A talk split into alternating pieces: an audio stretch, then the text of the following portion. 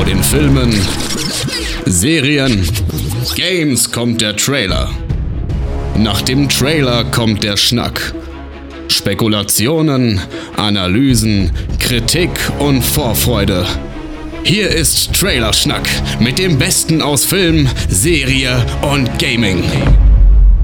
Hallo, Sie sind verbunden mit Folge 156 von Trailerschnack.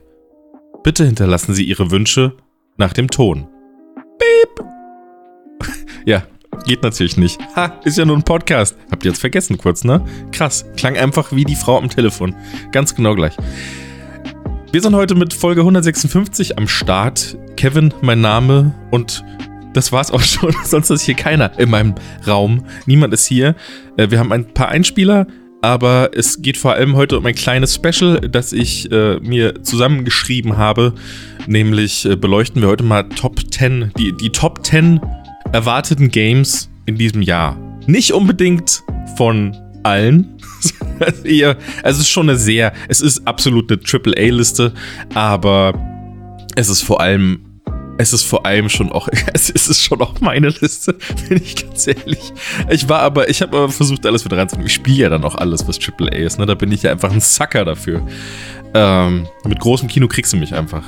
Und da wollten wir heute einfach mal reingucken, was wir 2023 so, äh, worauf wir uns so freuen können, was wir uns, was uns so erwartet und da erwartet uns wirklich einiges. Das Jahr wird ein wahnsinnig, wahnsinnig krasses Spielejahr. Und Sollen wir noch, sollen wir noch ein kurzes, einen kurzen, was ging denn so machen? Was war denn so? Die anderen haben das schon erzählt in der letzten Folge. Ich kann auch mal kurz, einen ganz kurzen Überschwung, über, Überschlag machen von dem, was ich die, den letzten Monat so getan habe. Wir haben ja dann uns auch nicht mehr gehört, ne? Seit einem Monat, seit der letzten Challenge Games Folge wieder, seit dem Rückblick, seit dem großen Jahresrückblick, der viel zu lang war für mich am Ende. Ich war wirklich, ich war so müde. Da war auch so viel zu tun in der Zeit. Ich war einfach nur noch, ich saß da vor dem PC wie eine Leiche. Vielleicht hat man es am Ende der Folge ein bisschen gemerkt. Ich war einfach nicht mehr so richtig da.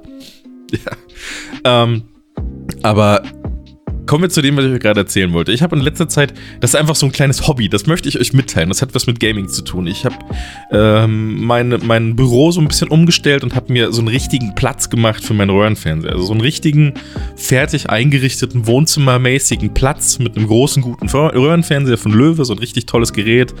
Ähm, und eine PS2, eine PS1 und das war es gerade erstmal. Aber das Ganze hat folgenden Hintergrund. Ich möchte mir an diesem Platz jede Retro-Konsole, die für mich relevant ist, das wäre dann einmal die PS2, PS1, N64, Super Nintendo und der GameCube. Diese Konsolen hätte ich da gerne alle stehen mit einem Je nachdem, also es gibt ja für jede Konsole eine Lösung, wie man das Teil irgendwie mit einer SD-Karte betreiben kann. Das ist in, in, im Fall der PS1 beispielsweise, ist das so ein, äh, so ein kleines Modul, das lötet man auf die Platine äh, an ganz viele Punkte, muss dann ein paar Pins von einem, von einem Chip von der PS1 nach oben biegen, damit das äh, Laufwerk quasi nicht mehr verbunden ist. Und dann äh, kann man quasi die Laufwerkklappe aufmachen und hat da immer einen SD-Kartenslot, da wo eigentlich die Disk hinkommt. Und dann kann man quasi alle Spiele auf Original-Hardware spielen, am Röhrenfernseher bei einem fertig eingerichteten Platz, der immer steht und so weiter. Das habe ich, da habe ich Bock drauf. Und genau dasselbe möchte ich auch mit der PS2 machen. Da läuft es über eine Festplatte. Da habe ich mir jetzt auch schon die Adapter gekauft und, und diese FreeMac Boot Karten. Das ist so eine kleine, sind so kleine Memory Cards für die PS2, die dann eben eine neue Firmware drauf haben und über die kannst du dann direkt auf die Spiele auf der Festplatte zugreifen. Du brauchst ja keine Discs, Discs kaputt machen und kannst äh, natürlich als Kopie nutzen. und ähm, dann, wie gesagt, noch so SNES und N64. Die beiden sind leider ein bisschen teurer. Die brauchen nämlich so eine Everdrive-Karte. Das ist einfach der Hersteller Everdrive. Das ist einfach ein ganz normales Modul und da kannst du dann schon die SD-Karte reinstecken. Und so einfach ist es. Dann hast du am Ende, wenn du die Konsole einschaltest, ein kleines kurzes Bootmenü mit allen Spielen, die du da drauf hast, zur Auswahl und äh, kannst die dann eben alle von einem Modul aus starten. Wie bei einer modernen Konsole mit digital gekauften Spielen. Und das dann auch immer ready. Ich glaube, das macht richtig Bock. Und dasselbe mache ich auch gerade mit Handhelds. Ich habe mir äh, DS für den DS diese R4-Karten besorgt, also dass du auch einfach eine SD-Karte reinstecken kannst. Ich hole mir, mir das doch für den, nee, für den Advance habe ich es mir auch schon geholt. Da kann ich auch eine SD-Karte reinstecken. Und äh, dann hätte ich das gerne noch für den Game Boy Color. Denn da möchte ich auch eine SD-Karte reinstecken. Aber bei den Handheld-Konsolen, also gerade bei Game Boy Advance und bei Game Boy Color, da habe ich noch so ein bisschen was zu tun, weil die möchte ich gleichzeitig aus, auch mit einem Akku, äh, am besten per USB-C ladbar äh, und mit einem Farbdisplay aus ausstatten. Mein Game Boy Advance hat schon ein IPS-Display, so ein richtig tolles, geiles Farbdisplay. Es ist so knackig, scharf und schön. Die Spiele sehen gefühlt einfach nochmal 20 Jahre neuer aus, äh, wenn man darauf was startet. Und äh, beim Game Boy Color möchte ich das auch so machen. Die sind nämlich auch äh, richtig die haben dann auch eine richtig knackige, schöne Auflösung. Das ist ja kein so großes Display, aber da möchte ich auch einfach ein schönes Design mehr aussuchen. Irgendeine Ersatzhülle. Kaufe ich mir irgendeinen billigen Gameboy äh, Color, Hauptsache geht noch und dann tausche ich einfach alles, alles aus, was drumherum quasi dran gebaut wurde an die Platinen und Co. Gibt's ja alles wirklich zu Massen auf Ebay. Wirklich jedes Teil, das man sich vorstellen kann, kann man in neu kaufen auf Ebay. Das ist echt ein Traum.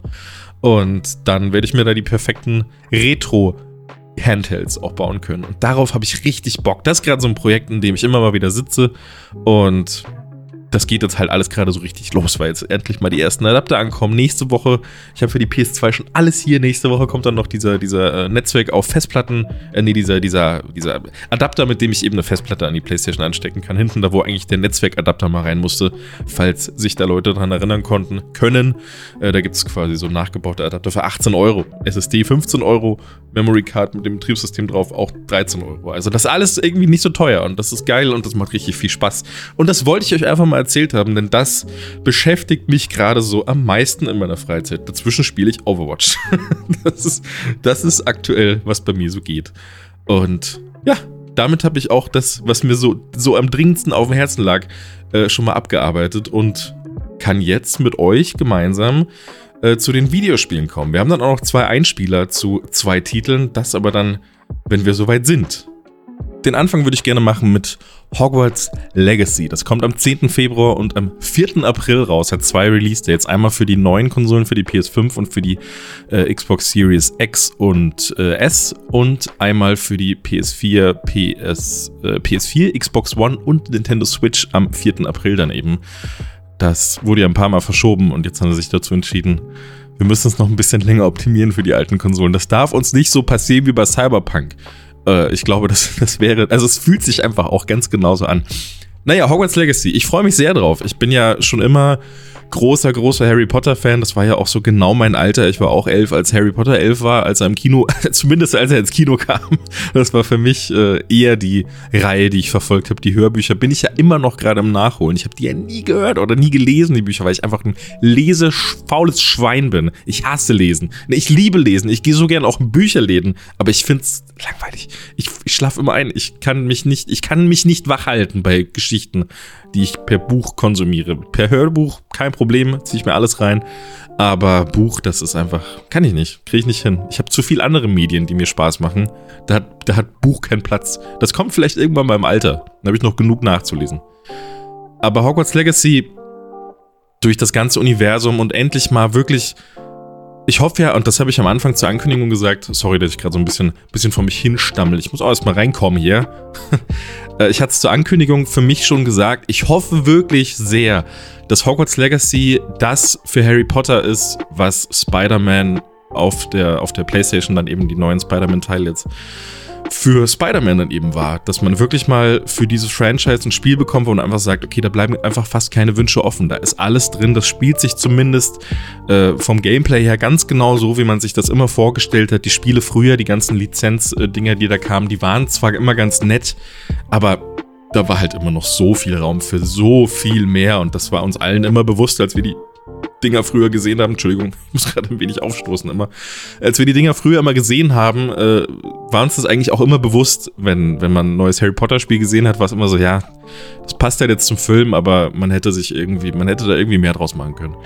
Und Jetzt scheint man endlich mal wirklich mehr draus zu machen. Man kriegt ein tolles Hogwarts äh, gezeigt, jedes Mal in den Trailern und Gameplay-Videos. Das sieht wahnsinnig toll aus, unglaublich viele Details. Man sieht die Gemeinschaftsräume von den Häusern, die man bisher noch nicht sehen konnte in den Filmen, die noch nie irgendwo dargestellt wurden, bisher nur in Beschreibungen im Buch und Co. Das wird endlich mal alles durchdesignt, alles in Zusammenarbeit mit den Leuten, die es auch, die da irgendwie die Köpfe dahinter haben. Ich weiß, dass es da auch ein paar Probleme gibt, das ist mir sehr bewusst. Und Harry Potter ist einfach Teil meiner Kindheit und da kann ich da kann ich einfach auch nicht sagen, ja, da scheiße ich jetzt drauf. Das ist Teil meiner DNA. Das geht leider nicht. Sorry, muss ich spielen. Auch wenn die, wenn die andere da einen Vogel hat, spinnt wie die Sau. Aber das muss leider sein. Ich kann nicht. Ich kann nicht anders. Ich muss Harry Potter spielen. Ich liebe das. Und da freue ich mich auf jeden Fall sehr drauf. Da freut sich, glaube ich, auch die fast ganze Harry Potter Community drauf. Alle Leute, die da irgendwie noch involviert sind, die haben ja alle unglaublich viel Bock. Äh, meine Freundin möchte sich eine neue, eine eigene PS5 kaufen, nur deswegen, damit sie das Ding mit zu sich in ihr, in ihr Zimmer ziehen kann und dann kann man das da in der Höhle die ganze Zeit spielen, weil äh, das einfach das dass äh, die Erfüllung all ihrer Träume ist, dieses Ding. Und äh, sie da auch wirklich jede Sekunde und jede Minute konsumiert, alles, was rausgebracht wird. Hier neue Tipps und Tricks, hier neues. Äh, hier sieht man eine Landschaftsaufnahme. Ja, dann guckt man sich die halt einfach mal alle an, so ganz intensiv. Ich habe es auch gemacht, aber da, das ist für viele, viele Leute ein sehr, sehr großes Highlight. Und kommt, nee, Release-Date habe ich schon genannt, ne? Genau, Hogwarts Legacy. Ich glaube, mehr dazu, mehr brauche ich dazu gar nicht sagen. Nur schade, dass es keinen Quidditch gibt. Das ist echt ganz schön, eine ganz schön, ganz schöne Chancen, äh, eine ganz, ganz schön große Chance, die man da hat liegen lassen, finde ich. Ich finde, das hätte man irgendwie auch mit reinmachen können. Das ist ja doch ein wichtiger Teil tatsächlich der äh, Welt. Vielleicht kommt es als DLC, das große Quidditch-Update und dann kriegt man so ein richtiges EA Sports Game quasi noch dahinter. Genau. Aber kommen wir von Hogwarts Legacy weiter zu Diablo 4. Und da möchte ich das Wort natürlich direkt an den größten, größten Diablo-Fan in meinem Bekanntenkreis geben und auch Teil des Schnacks, der ja auch Teil des Schnacks ist, Christian Gürnt. Bitteschön. An der Stelle ein Dankeschön für die Übergabe an Kevin, der das Ganze bisher sehr, sehr, sehr, sehr, sehr, sehr schön moderiert hat. Und ähm, ich muss an der Stelle sagen, am 6. Juni 2023 kommt mein potenzielles Spiel des Jahres raus, in einem Jahr, in dem sowieso unfassbar viel passiert. Potenzielle Videospiele an jeder Ecke, Atomic Heart, äh, Harry Potter, Diablo und so weiter und so fort. Aber Diablo sticht da nochmal hervor, weil ähm, Diablo 2, und das weiß man ja, ist mein absolutes Lieblingsspiel. Ähm, Blizzard hat auch nochmal gezeigt, hey, bei Diablo geben wir uns ein bisschen Mühe, ähm, was wir bei Warcraft vielleicht nicht mehr machen. Und ähm, da war das Resurrected war schon sehr, sehr, sehr, sehr gut. Von äh, Diablo 4 verspreche ich mir noch mehr, weil halt eben mit äh, Rod Ferguson der ehemalige verantwortlich für, oder einer der ehemaligen Verantwortlichen der guten Gears of War Teile ähm, jetzt bei Diablo als Teamlead dabei ist. Und ähm, in den letzten Gesprächen mit ihm, das war noch zu Gears Zeiten, haben wir tatsächlich auch über Diablo geredet. Ähm, und da hatte er noch nichts mit Diablo am Hut. Das war vor das müsste zu Gears of War 3 gewesen sein. Also, ähm, Moment, ich bin jetzt live am Recherchieren, wann Gears of War 3 rauskam. Gears of War 3 da haben wir uns nämlich getroffen. Und Gears of War 3 kam 2011. Hm, 2011, also vor rund zwölf Jahren. Und ähm, da hat er schon gesagt, so, ey, Diablo ist einfach etwas, da muss noch mehr mit passieren. So, Diablo hat so viele Möglichkeiten. Das wäre die einzige Marke, wo ich gerne hin würde. Er war dazwischen dann nochmal bei jemand anderem. Äh, ich glaube, bei äh, Bioshock Infinite hat er mitgemacht. Aber jetzt ist er endlich da bei Diablo 4 und ähm, von allem, was Blizzard aktuell so macht, hat, glaube ich, Diablo 4 das krasseste Potenzial. Was ich aber zum Beispiel nicht verstehe, immer noch nicht, ist diese digitale Nee, ist ja nicht mal so digital, ist einfach nur eine limitierte Edition, die man im Laden kaufen kann. Für unendlich viel Geld. Mit sehr, sehr vielen Teilen drin wo aber einfach keine, kein Spiel dabei ist. So, also ein paar Sachen verstehe ich auch nicht. Ähm, ich bin sehr gespannt, wie das mit der Open World sein wird und so weiter und so fort. Ähm, aber es gibt einfach nichts, worauf ich mehr Bock habe als auf Diablo 4. Und ähm, alles andere hat euch, hat euch Kevin eh schon erzählt, so machen wir uns nichts vor. Ähm, der ist ja gut informiert, der weiß Bescheid, der hat Ahnung davon. Und ähm, das Witzige ist an der ganzen Sache, ich habe eigentlich gesagt, ja, pass auf, Kevin, ich mache das am Freitag fertig. Ich habe es am Freitag nicht mehr geschafft, den Einspieler zu machen. Jetzt habt ihr und die Trailer Jungs und auch Kevin haben jetzt einfach ein ganzes Wochenende gewartet, nur auf meine zwei Minuten, die ich hier noch einspreche. Das tut mir sehr leid für jeden von euch. Ähm, ja, aber so ist es halt manchmal, ne? Da muss der äh, Berg nicht zum Propheten, da kommt der Prophet zum Berg oder andersrum. Und deswegen, also, freuen wir uns alle gemeinsam auf Diablo 4. Ähm, das wird auch etwas im Juni, wo ich sehr, sehr viel streamen werde, wo ich sehr, sehr viel zocken werde. Ähm, ich hoffe, dass die dass es keinen großen Unterschied geben wird mehr zwischen PC- und Konsolenversion. Ich hoffe, dass sie die Mechaniken aus der Konsolenversion auch für die PC-Version übernehmen, ähm, so dass ich das vernünftig auch mit Controller spielen kann, weil die Konsolenversion von Diablo 3 war weitaus besser als die PC-Version von Diablo 3. Ich habe beide bis zum Erbrechen gespielt. Die Konsolenversion noch ein bisschen mehr zum Erbrechen da, ähm, aber sie war einfach meilenweit voraus und ich hoffe, dass es mehr in Richtung Konsolenversion geht. Ähm, ansonsten einfach Lilith, freue ich mich drauf, wird einfach richtig, richtig, richtig gut. Ähm, ich gebe jetzt zurück an Kevin und äh, vielen Dank fürs Zuhören. Vielen Dank, Chris, für, deine, für deinen kurzen oder ausführlichen Einblick. Ich habe ihn leider noch nicht da, deswegen kann ich es nicht sagen, in äh, Diablo 4.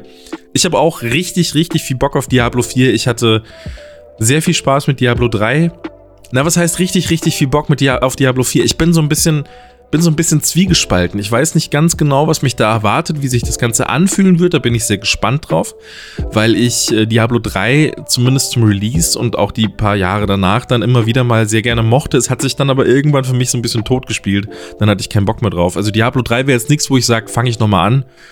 Da bin ich irgendwie oder ich fange an, aber spiele dann nicht wirklich weit, weil ich einfach nur mal wieder reingucken wollte. Aber das fesselt mich halt so gar nicht mehr. Und ähm, da bin ich gespannt, wie sie die Formel für Diablo 4 weiterentwickeln. Inwiefern mich das dann wieder ein bisschen packen wird. Es wird ja eher so ein eher so ein äh, Diablo 3 Mechaniken, neue Grafik, Back to the Roots, aber auch so ein bisschen mit, mit Diablo 2 dann. Und da bin ich sehr gespannt, ob mich das dann auf, auf äh, ja, irgendwie packen wird. Einfach äh, jetzt mal von Diablo 3 ausgehend ich denke auf jeden Fall schon. Es wird mich, ich werde es auf jeden Fall durchspielen, es wird mir auf jeden Fall irgendwie Spaß machen. Aber die Frage ist, wird es dann zu dem, was es für viele dann immer ist, quasi so, zu so einem Dauerbrenner, dass man dann auch mal wirklich so ein paar Monate lang spielt, weil man immer mehr raidet, immer mehr, also nicht, nicht raidet, immer mehr, was sagt man denn da, immer mehr das durchspielt und immer mehr diese, diese ganzen Abenteuersachen macht, die es da auch bei Diablo 3 gab. Ich schätze, ähnliche Systeme wird es dann auch bei Diablo 4 geben, um da irgendeine irgendeine Form von Langzeitmotivation zu geben, außer immer wieder die Story zu spielen. Da bin ich gespannt drauf, inwiefern mich das packt. Aber Gameplay und Co., das sah ja schon alles echt fein aus. Und ich hoffe, aber das hat Chris, glaube ich, gemeint. Chris hatte das schon gesagt, dass da ja, dass das ja jetzt eine Grundvoraussetzung ist für alle Microsoft-Titel. Und die gehören also auch zu Microsoft, dass man quasi das Ganze auch mit Controller spielen werden können, äh, spielen werden kann am PC. Und das ist mir sehr wichtig, weil ich fand bei Diablo 3, und das wird Chris sicher auch gesagt haben, sie ein Spieler oder eventuell irgendwo an anderen Stellen schon mehrfach erwähnt haben, ich fand die Controllersteuerung von Diablo 3 hundertmal besser als die PC-Steuerung. Das war so entspannt. Es hat auch einfach super Spaß gemacht. Es war null umständlich, es hat perfekt funktioniert und vor allem einfach noch deutlich besser als, als Maus und Tastatur. Maus und Tastatur war dagegen irgendwie eher ein Krampf. Das hoffe ich. Das möchte ich. möchte am PC Diablo 4 auf meinem geilen OLED-Monitor mit einem Controller spielen. Mich da ganz entspannt zurücklegen und einfach nur grinden wie ein Blöder. Und dabei auch richtig viel Spaß haben. Von Diablo 4 zum nächsten Highlight. Zum wirklich richtig, richtig großen Highlight. Zelda Tears of the Kingdom kommt am 12.05.2023. Diablo 4 habe ich das Release nicht genannt. Kurz zurück. 6.06.2023 kommt Diablo 4 raus. Wer hätte es gedacht? Die Zahl des Teufels, Sechster, Sechster. Da kommt Diablo 4. Und dann eben, wie gesagt, am 15., äh, am 12.05.2023 kommt Zelda Tears of the Kingdom und da, glaube ich, warten alle drauf. Alle Menschen, die irgendwas mit Videospielen zu tun haben, warten gefühlt auf dieses Spiel, außer die, die keine Open-World-Spiele mögen. Aber da bin ich, bin ich sehr, sehr, sehr, sehr aufgeregt. Ich habe richtig Bock. Ich hätte mir gewünscht, wir haben hier auch gleich noch einen Einspieler, kann ich gleich dazu sagen. Der Chris Schulz wird auch gleich noch hier seine Meinung lassen. Aber ich, ich möchte ganz kurz meinen eigenen, meinen eigenen Senf dazu abgeben, denn ich hätte mir irgendwie gewünscht, dass Zelda Tears of the Kingdom für eine neue Variante der Switch erscheint. Nicht unbedingt, weil ich mit Breath of the Wild nicht zufrieden war, sondern einfach nur, weil ich mir denke, oder weil ich halt weiß, durch PC-Emulation von Breath of the Wild weiß ich, wie gut das Ding aussehen kann. Jetzt schon. Du kannst Breath of the Wild so modden, also einfach, was heißt modden? Du musst einfach nur die Auflösung hochstellen. Die ist ja jetzt gerade irgendwie bei 720p oder so, also ganz, ganz weit unten. Und dann stellst du die Auflösung hoch, dann stellst du die Bildrate hoch von 30 auf 60 Bilder pro Sekunde. Und schon sieht das Ding aus wie ein aktueller Titel, wie ein richtig gut designter aktueller Titel, der einfach jetzt auf allen Konsolen erscheinen könnte. Und das, der bräuchte sich vor gar nichts verstecken. Es sieht wirklich ultra krass aus. Also wirklich, wirklich richtig krass. Solltet ihr das noch nie gesehen haben, einfach mal auf YouTube gehen und Zelda 4K-Mod, was auch immer, angucken und 4K 60 FPS und das einmal anschauen. Und das ist wirklich, also das ist ein Augenschmaus. Und so ich hätte nicht unbedingt 4K 60 FPS gebraucht jetzt für das neue, aber ich hätte mir gewünscht, dass man da irgendwie ein bisschen mehr rausholen kann, weil das so eine tolle Grundlage ist, optisch so wahnsinnig schön aussehen könnte und die hätten da, das, das hätte ich einfach gerne auf einer neuen Switch gesehen, auf, auf einer erweiterten Version einfach. Ich brauche auch gar keine neuen Features, ich brauche einfach nur die Konsole mit mehr Power äh, die dann gerne funktioniert wie eine Pro-Version von der, von der, wie bei der PS4, dass man die Spiele einfach auch noch spielen kann auf der normalen Switch. Die sind halt dann runteroptimiert, so wie es jetzt eh schon immer sein muss. Jedes, jedes Spiel läuft gerade am untersten Ende der, der Optimi Optimisi Opti Optimierungsmöglichkeiten gefühlt, siehe Bayonetta 3 und Co., das sieht ja wirklich alles schrecklich aus. Läuft zwar dann irgendwie mit 60 FPS, aber halt zu welchem Preis, ne?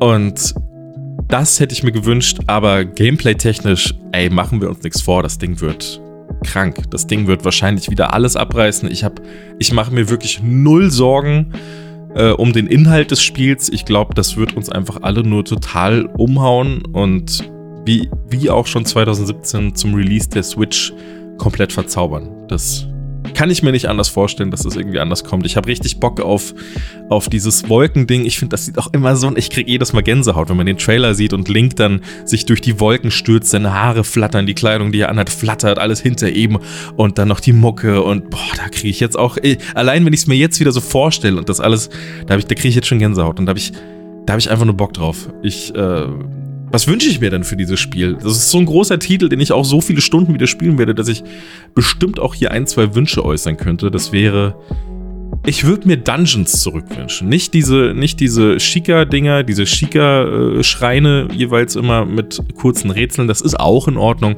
Aber ich würde mir schon, ich habe die letzten Jahre jetzt immer viele alte Teile nachgeholt oder relativ lang immer mal wieder reingespielt und mir das alles genauer angeschaut. Und ich fand die Dungeons echt immer toll. Die sind richtig nice gemacht, schön durchdesignt gewesen mit eigener Musik, eigenem Thema. Äh, zuletzt habe ich hier diesen äh, Wind Waker Dungeon gemacht, da wo man, ähm, wo man, wo man diesen Vogel beruhigen muss auf der, auf der Dragon Island, irgendwie mit der geilen Musik und allem. Boah, auf sowas hätte ich halt Bock. Einfach mal wieder so ein bisschen thematische Dungeons und das im Breath of the Wild Style. Das, das kann man, das kann doch nur geil werden. Oder? Kann ich mir nicht anders vorstellen. Auf sowas hätte ich richtig, richtig Bock. Und ey, ich bin heiß drauf. Aber jetzt hier noch einmal die, die Meinung und Sicht auf das Ding von dem guten Chris Schulz. Viel Spaß. Ja, moin. Chris hier. nee, nicht der Gürnt, der andere. Ähm, es ist wieder diese wundervolle Zeit des Jahres, in der wir uns die Frage stellen, worauf wir uns am meisten freuen im neuen Jahr. Und da will ich es mir nicht nehmen lassen, bei dem ein oder anderen Spiel hier von der Seite reinzugrätschen. Tears of the Kingdom oder wie wir es bisher genannt haben, Breath of the Wild 2 kommt in der ersten Jahreshälfte 23 raus und oh boy, hat der Titel große Fußstapfen zu füllen. Aber ich will gar nicht die Gelegenheit ergreifen, um zu erläutern, warum Breath of the Wild 1 in dem Fall äh, so ein Meilenstein ist, sondern vielmehr ähm, darüber reden, was ich mir persönlich wünschen würde, damit Tears of the Kingdom noch viel zeitloser einschlagen könnte als dieser Meilenstein. Das Ding ist ja, ich muss Breath of the Wild für zwei Sachen extrem dankbar sein. Zum einen hat es etwas geschafft, das ich gar nicht für möglich gehalten hatte. Es hat das Open-World-Gameplay von den Fesseln der Belanglosigkeit befreit und interessant gemacht. Danke dafür, Long. Aber es hat damit auch als große Vorlage für mein liebstes Spiel letztes Jahr gedient. FIFA 23. Nein, natürlich Elden Ring. Ähm, in beiden Spielen wird die Welt quasi zu einem eigenen Charakter, bei dem sich jeder Meter lohnt. Jede Erkundung wird belohnt, jede Ecke ist interessant und das ist wundervoll. Denn hunderte Spiele davor haben mich mit keine Ahnung, imaginären Gürteln der Langeweile geprügelt, bis ich wirklich überhaupt keinen Bock mehr hatte, hinter den nächsten Wasserfall zu schauen oder irgendwas in einer Open World zu erkunden, was dann doch irgendwie nur eine leere Blase ist. Und ich habe mich irgendwo als Embryo in geskriptete Schlauchlevel zusammengerollt und mich dann halt dort aufgehalten. Aber hier können wir wirklich auf Kurs bleiben bei Tears of the Kingdom. Allerdings gibt es eine spielerische Entscheidung, die mir jedes Mal die Fingernägel hochbiegt, wenn ich auf der Switch wieder Breath of the Wild in die Hand nehme. Diese unsagbare Unart von minimaler Haltbarkeit bei Waffen. Ich weiß ja nicht, wie es euch damit geht, aber ich für meinen Teil liebe neue Waffen in Videospielen zu finden. Größere Waffen, stärkere Waffen, aufregendere Effekte, you name it. Ich meine, ganze Spiele drehen sich quasi ausschließlich um Lootbeschaffung, nachdem man einmalig die Kampagne vollendet hat. Diablo macht daraus eine Tugend und Borderlands wirft mit, er wirbt mit einer Bazillion Knarren. Aber der Spaß nimmt bei mir dann ein abruptes Ende, wenn ich mit den neuen Waffen vier Schläge machen kann und dann die Warnmeldung bekomme, dass dieselbe gleich in tausend Teile zerberstet. Und das Ganze ist irgendwie nicht nur schade für Jäger und Sammler, sondern eben auch für mich super traurig, dass der eigentliche Spaß am vielseitigen Kampfsystem so verloren geht. Denn Breath of the Wild hatte ein cooles Kampfsystem. Ich habe über die Jahre mit sehr vielen Die Hard-Fans geredet, die mir immer wieder erklären wollten, warum es eine gute Game-Entscheidung ist, äh, diese Haltbarkeit drin zu haben, aber hands down, ich lasse mich wirklich gerne eines Besseren belehren, wenn ich irgendwie eine Hardliner-Meinung habe. Aber hier hat es einfach keiner geschafft. Und es hat keiner geschafft, das auch nur ansatzweise verständlich zu begründen, warum es jetzt besser so ist als anders. Es war dann ein bisschen Fanboy-Gewäsch, vielleicht hier ein bisschen Edgelord-Gewäsch da. Aber naja, ich muss einfach mit der Tatsache leben, dass ich wahrscheinlich der einzige Mensch auf der Welt bin, der diese Haltbarkeitsgeschichte wirklich, wirklich kacke fand. Ähm, versteht mich nicht falsch. Breath of the Wild ist oder war, nein, es ist dennoch eine 10 von 10. Und ich bin trotzdem der Meinung, dass man überall ehrliche Kritik üben muss. Also es muss einfach erlaubt sein, dennoch ehrlich zu sagen, yo, alles war cool, das war aber leider ein bisschen kacke. Und mein Wunsch für Tears of the Kingdom ist also ganz klar, yo, bitte gebt mir hier zumindest die Option, dass ich das meinen eigenen Wünschen anpassen kann. Es muss ja nicht komplett ausgeschaltet sein für jeden Menschen da draußen, aber es wäre für mich wundervoll, wenn ich es anpassen könnte. Für mich. Denn wenn ich die Möglichkeit hätte, mit den Waffen, ey, zumindest die Haltbarkeit zu verlängern, sagen wir von statt nach fünf Schlägen geht sie kaputt, geht sie nach 50 Schlägen kaputt. So, yo, dann komme ich damit noch viel besser klar. Aber gut, das war der eine Punkt. Der andere Punkt, und der macht mir eigentlich noch viel mehr Sorgen, ist die momentane Lage in der sich die Switch befindet. Seit mehreren Jahren fordern, flehen, verzehren sich die Fans nach einer neuen Hardware mit besserer Technik. Also keine neue Konsole, keine Switch 2 oder keine Swatch oder wie auch immer, sondern einfach nur eine bessere Technik. Kein Generationenwechsel. Einfach nur die geile Switch, so wie sie ist, mit dem geilen OLED-Display, aber halt bisschen mehr dahinter. So das Problem ist einfach, dass die Switch momentan ungefähr die Power hat von einem Taschenrechner, den ich 98 in der Schule benutzt habe. Aber das ist halt der Punkt. Ey, so lasst eure Fackeln zu Hause. Ich weiß, Nintendo war nie der Spitzenreiter im Mach's Höschen nass Benchmark-Wettkampf. Aber schon vor ziemlich genau sechs Jahren, als die Switch nämlich mit Breath of the Wild released wurde, hatte das Spiel ordentliche Probleme, 30 Frames zu spielen. Ja, ihr Lieben.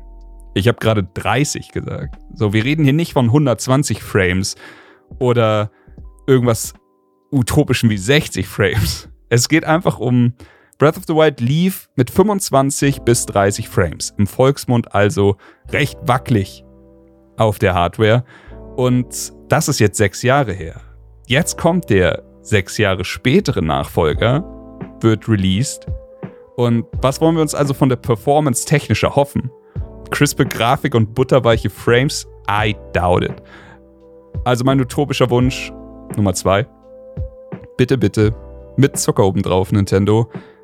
Haut doch zu diesem mutmaßlichen Monster, was ihr da released, eine leistungsstärkere Switch auf den Markt. Ich brauche echt kein 4K 120 Frames Ding, was 2023 eventuell zeitgemäß wäre. So ein stinknormales 2013er Full HD mit 60 Frames würde mir vollkommen reichen und ich wäre der glücklichste Panda im Tierpark. Aber naja, es würde dem Spiel gerecht werden, finde ich.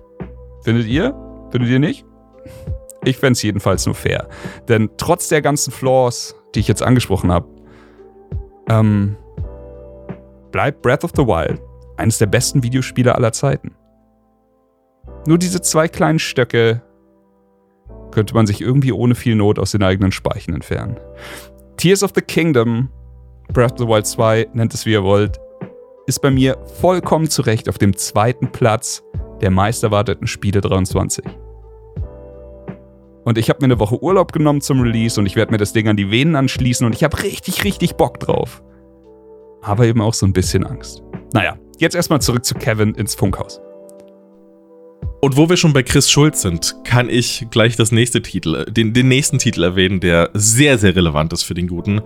Das ist nämlich äh, Hollow Knight. Hollow Knight Silk Song. Und wer Chris Schulz kennt, weiß, dass das genau sein Ding ist, dieses Teil. Ich habe Hollow Knight ehrlich gesagt auch immer mal wieder angefangen, habe es immer wieder probiert. Ich mochte irgendwie, ich, ich mochte den Stil einfach nicht. Ich weiß, dass ich dem, dem Spiel damit absolut nicht gerecht werde, dass ich sage, ey, mir gefällt es halt nicht so. Ich finde es, es steuert sich super, aber ich finde, ich mochte noch nie dieses, wenn mir ein Spiel, ein Jump'n'Run das Gefühl vermittelt, ich spiele da gerade so ein bisschen, ey, ihr schlagt mir alle die Fresse wenn ihr das hört, ne? Aber wenn mir ein Jump'n'Run, aber hört mir erstmal zu, versucht mich zu verstehen. Bitte, wenn Jump'n'Run mir vermittelt, dass es sich so ein bisschen anfühlt von der Optik. Es tut mir so leid, wie so ein Flash-Game. Oh Gott. Weil eben, lass mich, lass mich das kurz erklären, weil, weil die, weil die Welt und wie sich der Charakter darin bewegt, das ist super blöd, dass ich mich auf so ein Detail konzentriere. Ich weiß, aber bitte hört mir zu, dass sich dieser Charakter dann eben so ein bisschen statisch in dieser Welt bewegt und das ich mag das nicht.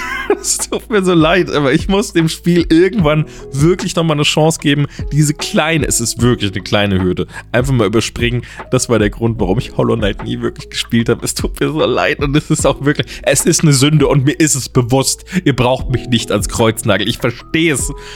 Aber deswegen gebe ich hier das Wort an den guten Herrn Schulz und der soll euch mal was über die Liebe, die Hollow Knight wahrscheinlich verdient hat, erzählen und äh, über die Fortsetzung Silk Song, die in der ersten Hälfte 2023 erscheinen soll. Viel Spaß. Yo, ich nochmal, ihr Lieben. Ihr glaubt doch nicht, dass ihr über Hollow Knight Silk Song reden könnt, ohne dass ich meine 5 Cent in den Hut werfe. Ähm, es fühlt sich fast schon spöttisch an, den Zelda-Einspieler mit Das ist mein zweiter Platz dieses Jahr zu beenden bei der Most Wanted-Liste, aber es ist verfickt nochmal die Wahrheit.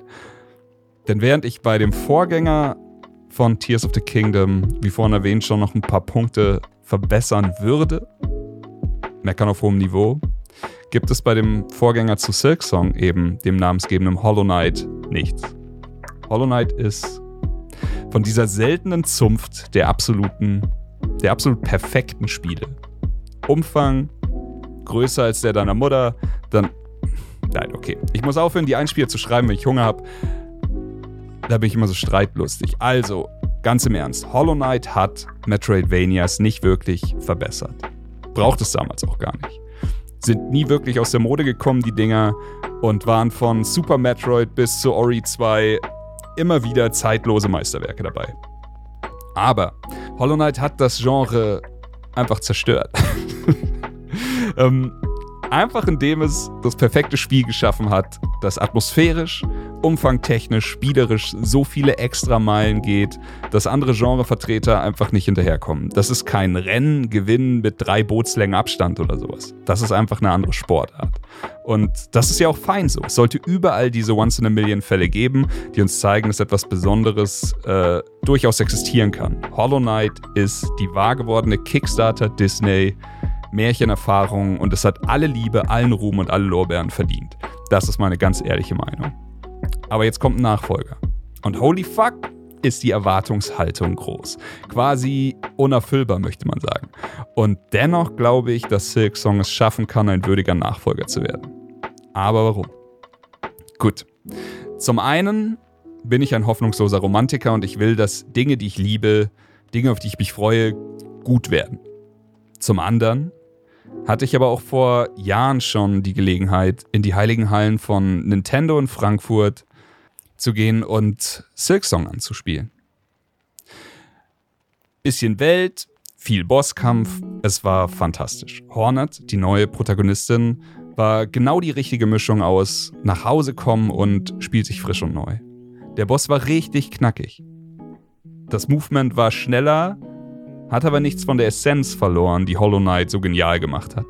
Alles in allem hätte ich das Spiel damals sofort für 200 Euro gekauft, aber und jetzt kommen wir zum wichtigsten Punkt. Die Entwickler haben gesagt, nope, wir brauchen mehr Zeit. Und sie haben sich noch mehr Zeit genommen. Und dann haben sie sich noch mehr Zeit genommen. Und auch jetzt gibt es immer noch keinen festen Release. Alles, was wir haben, liebe Freundinnen, ist ein innerhalb des nächsten Jahres, was wir im Juni 2022 bekommen haben. Und ja, jetzt können wir warten. Aber es ist halt auch irgendwie genau das. Sich Zeit für die Entwicklung nehmen. Was ich heute an allen Ecken und Enden irgendwie vermisse. Der Grund, warum sich ähm, beispielsweise God of War Ragnarok so besonders an, angefühlt hat, war nicht etwa die Neuheit oder die Einzigartigkeit. Es war quasi einfach eine Kopie vom ersten Teil. Eine wunderbare Kopie vom ersten Teil. Es war fantastisch. Aber das Spiel war einfach fertig, als es rauskam. Und alles, was zu dem Zeitpunkt rauskam, war es irgendwie nicht. Call of Duty war eine Bruchbude. Klar hat man immer mal wieder mehr gefixt. Cool, aber ich hatte auch Spaß damit. Trotzdem, frag mich nach einer Wertung mit einer Knarre am Kopf und ich sage, ja, 7 von 10. Pokimane, Terracotta, schieß mich tot, war einfach nur ein scheiß Trainwreck. Technisch gesehen. Richtig, richtig üble Scheiße. Aber spielerisch hat sehr vielen Leuten Spaß gemacht, das gönne ich auch jedem. Aber trotzdem, ich liebe es einfach, wenn das Werk im Vordergrund steht und nicht der Profit wenn keine Finanzquartalsberichte über das Release-Datum entscheiden, sondern der Status, in dem sich das Spiel befindet. Ähm, früher war es irgendwie öfter eine Tugend als heute, sagen wir es einfach so. Aber ich vertraue den Entwicklern Team Cherry, dass sie sich bei Silksong keinen Schnellschuss erlauben. Kein Risiko eingehen und mit anderen Worten, das Ding releasen, wenn es genau das ist, was wir alle hoffen oder was die Fans hoffen und erwarten, nämlich fertig und perfekt. Und ich freue mich dieses Jahr tatsächlich auf kein anderes Spiel so sehr wie auf Silksong. Und wenn ihr was über für Metroidvanias übrig habt, dann solltet ihr das wahrscheinlich auch. Und wenn ihr Hollow Knight noch nicht gespielt habt, Shoutout Kuro, dann zieht euch am eigenen Ohrwaschel jetzt einfach vor, das nächstbeste Gamepad, meldet euch eine Woche in der Arbeit krank und habt die Zeit eures Lebens. Naja, das war's soweit von mir. Ich gebe zurück an Kevin. Danke fürs Zuhören und reingehauen. Vielen Dank, Chris, für diese, für diesen, ich denke mal, Liebesbrief an, an Hollow Knight. Ich habe es selbst noch nicht gehört, weil ich es noch nicht habe, aber ähm, das kann nicht anders laufen. Ich kenne ich kenn ihn, ich weiß, dass er das liebt und äh, er auch schon im Vorfeld gesagt hat, dass es ja potenzielles Game of the Year 2023 für ihn wird. Und da kann ja nur Liebe drinstecken im Einspieler. Kommen wir zum nächsten Thema. Ein Thema, auf das ich persönlich mich sehr freue. Das ist nämlich das äh, Remake von Resident Evil 4, das am 24.03.2023 erscheinen soll. Da freue ich mich einfach sehr drauf, weil ich das Spiel nie durchgespielt habe. Ich habe es trotz hunderte Re-Releases und hier nochmal und da nochmal und auf dem Handy vielleicht noch und vielleicht noch für VR. Ich habe es auch in VR gekauft, aber nie gespielt und äh, ähm, das da habe ich einfach Bock drauf, weil es einfach so ein, ein äh, oftmals gelobtes Spiel, also äh, an allen Ecken gelobtes Resident Evil Spiel war. Von vielen immer, ja, ist mein Lieblingsteil. Und ich habe auch erkannt, warum immer so ein bisschen von außen. Ich habe auch ein paar Mal reingespielt und so. Aber ich bin halt nie hängen geblieben, weil es halt dann doch schon ein bisschen altbacken war. Und ihr kennt das sicher alle, die Spiele, die schon ein paar 20 Jahre her sind, gefühlt, sind, das ist ja wahrscheinlich schon 20 Jahre her, ähm, die, die kann man schwer nachholen teilweise. Das ist dann immer so ein bisschen ja, äh, du, du hängst dann halt immer zusätzlich dazu, dass es für dich ein neuer Titel ist, den du anfängst, weil du es ja nicht kennst. In meinem Fall halt Resident Evil 4, ich kannte es nicht. Ich fange es dann an in der, in der Zeit, in der es halt, ich weiß nicht, es war wahrscheinlich 2018, 19 oder sowas. Oder, oder 17, als ich das zum ersten Mal dann probiert habe. Und da bist du natürlich ganz andere Gameplay-Mechaniken gewöhnt, ganz andere Tempos, ganz andere Menüführungen und so weiter und so fort. Das war einfach alles schon optimiert über Jahrzehnte quasi schon wieder seitdem. Und das fehlt dir dann einfach. Und dann, dann kommst du auch nicht so leicht rein. Da muss das, das muss schon auch funktionieren. Ich finde, wenn, das ist für mich schon eine große Hürde, über die ich halt einfach nie drüber kam. Und deswegen freue ich mich umso mehr äh, auf das Remake, weil dann wird genau diese Hürde für mich aus der Seite äh, zur Seite geschoben und ich bekomme noch eine mega geile Optik dazu. Wir kennen ja den, den Look von 2 und 3 und ich schätze zu, also zu den Remakes zu 2 und 3 Resident Evil und ich schätze, dass wir bei Resident Evil 4 nicht viel weniger in die Röhre schauen werden, sondern wahrscheinlich eher noch eine bessere Grafik präsentiert bekommen und da bin ich sehr gespannt drauf. Ich habe Bock auf dieses ich weiß ja gar nicht, gar nicht genau, was nach diesem Dorf kommt am Anfang, ne? Ich weiß es nicht so genau. Aber allein darauf habe ich schon Bock, weil das habe ich wirklich öfter angefangen. Ich habe es ja immer wieder probiert, weil ich mir dachte, das musst du halt mal spielen. Und dann immer nur dieses Dorf und diese ganzen Dorfbewohner, diese creepy Schweine da äh, abgeschossen und mich dann irgendwie so ein bisschen durch diese Hühnerstelle und Schweinestelle gesucht mit Items, was ich brauche zum Weiterkommen. Aber dann irgendwie immer aufgegeben. Ich weiß nicht wieso. Aber auf dieses Setting und diese Gegend, dieses, dieses ja, mitten im Wald, so ein dreckiger Scheißwald, da sind dann lauter Verrückte und die gucken einen so an wie so irre und bedrohen einen dann mit Waffen und Missgabeln und jagen einen und schreien rum und sterben nicht, wenn man ihnen ins Gesicht schießt und so. Da habe ich halt richtig Bock drauf. Ich habe richtig Bock auf diese Atmosphäre, die hat sich immer schon so ein bisschen beklemmend angefühlt für mich und ich habe einfach Lust auf so ein großes Resident Evil Spiel, auf schön, schönen Rätseln, schön äh, Zombies töten, schön weirden Shit erleben. Da freue ich mich einfach total drauf. Und habe ich das Datum erwähnt, wann es kommt? Ja, ne? 24.03.2023 geht's los. Der nächste Titel, der noch kein richtiges Release-Date hat, ist Spider-Man 2. Das die Fortsetzung zum, ich glaube, 2018 erschienenen Spider-Man-Spiel auf der PS4. Da gibt es dieses Jahr im Herbst 2023. Ich glaube, darauf kann man sich aber relativ gut verlassen, weil äh, Insomniac da eigentlich immer Wort gehalten hat bisher oder sich nie wirklich was in der Richtung zu Schulden hat kommen lassen. Was heißt zu Schulden ist ja nicht schlimm, wenn sowas verschoben wird. Lieber verschoben als nicht fertig. Aber das traue ich denen nicht zu, weil die Jungs einfach so diszipliniert bei der Arbeit sind und ihren Scheiß so ordentlich machen, dass ich einfach auch davon ausgehe, ja, Herbst 23 wird klappen. Und Spider-Man 1 und Miles Morales, beide Titel habe ich geliebt, von oben bis unten. Ich habe alles daran einfach nur geil gefunden.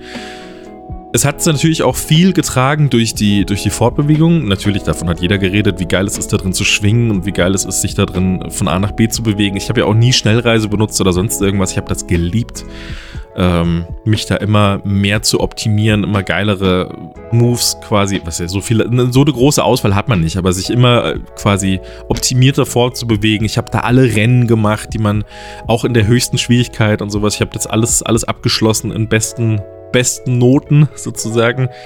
Ähm, und deswegen. Und die Story hat halt auch wahnsinnig viel Spaß gemacht. Das ist ja auch ein wichtiger Teil für so einen zweiten Teil. Sonst bräuchte ich keinen zweiten Teil.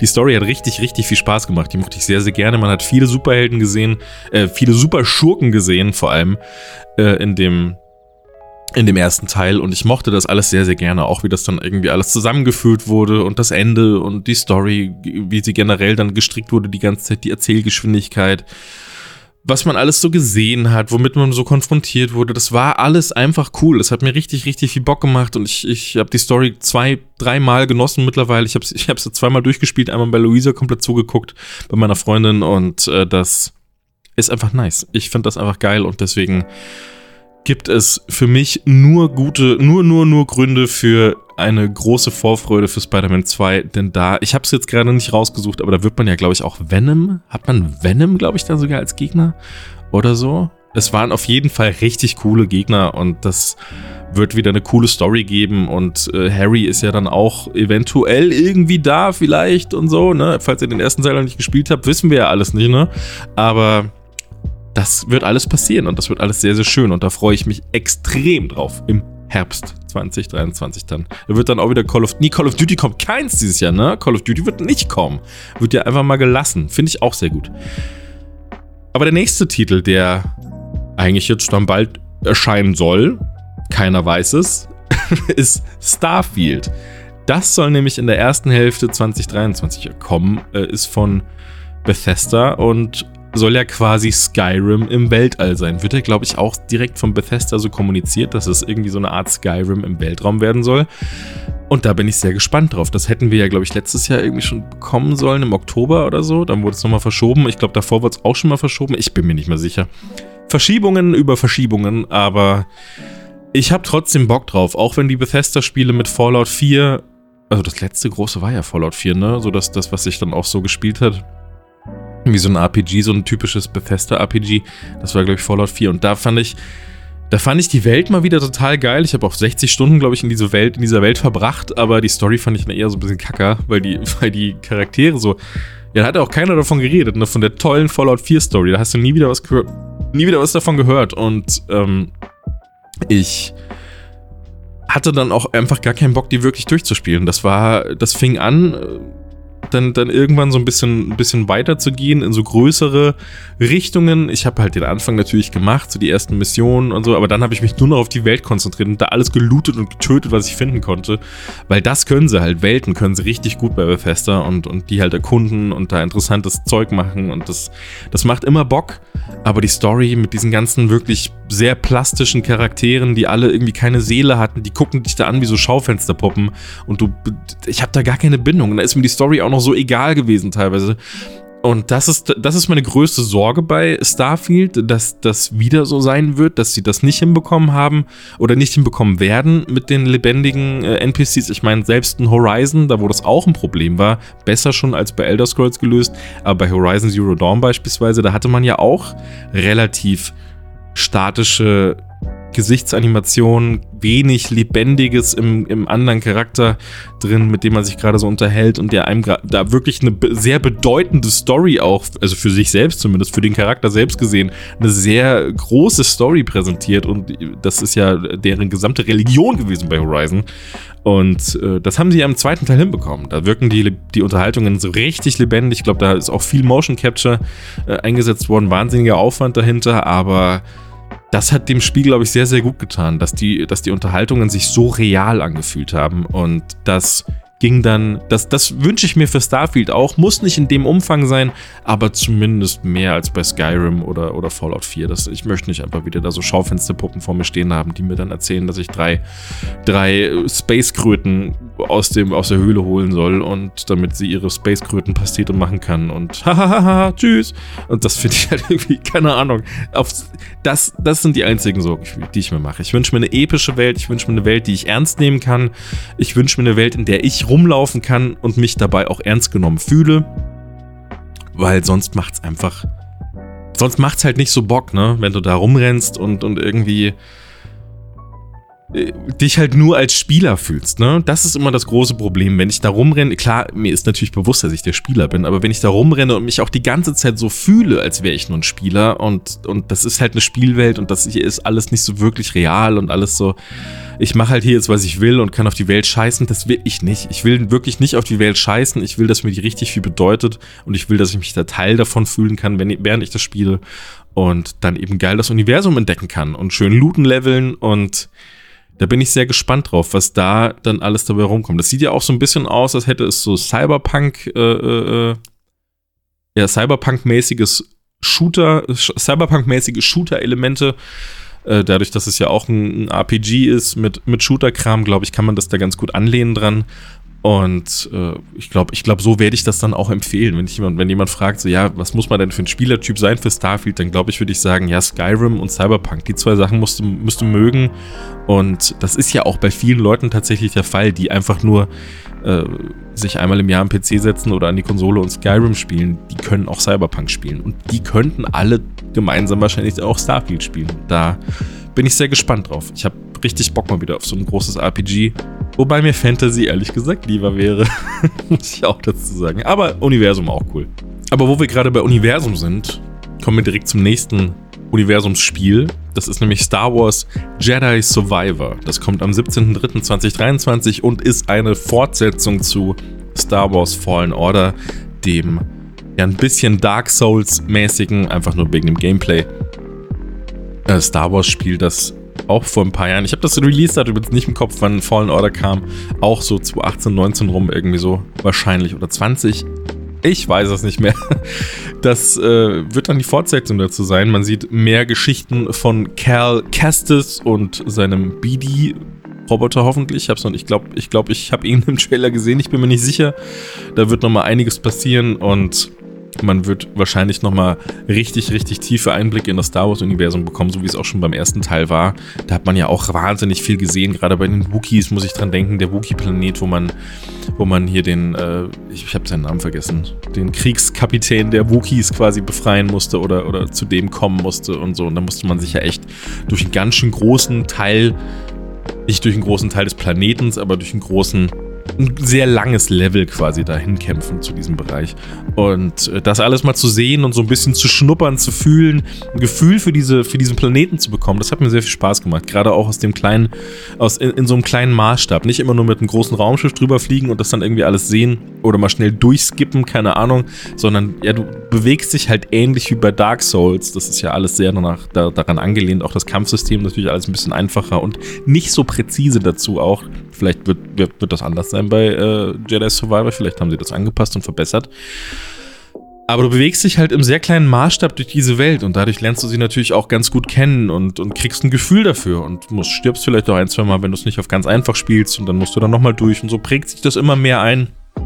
Und äh, das, das macht ja immer Bock. So, wenn du auf Star Wars stehst, dann, dann äh, macht das immer Bock, da einfach zu erkunden und die Welt zu entdecken, die Gegner zu entdecken. Die haben ja auch immer irgendwas gesagt. Also jetzt gerade bei, bei menschlichen Gegnern oder Gegnern, Spezies, die dann eben sprechen konnten, die haben ja dann auch immer irgendwas gesagt, irgendwas Witziges, auch wenn sie gegen dich gekämpft haben. Ich denke da an die Sturmtruppler, die dann äh, immer, immer gesagt haben, äh, oh shit, jetzt bin ich alleine, ich schaffe das nie mehr, wenn, wenn man bereits alle Kumpels getötet hat von dem und dann steht er da und ist so, oh, oh, jetzt bin ich alleine.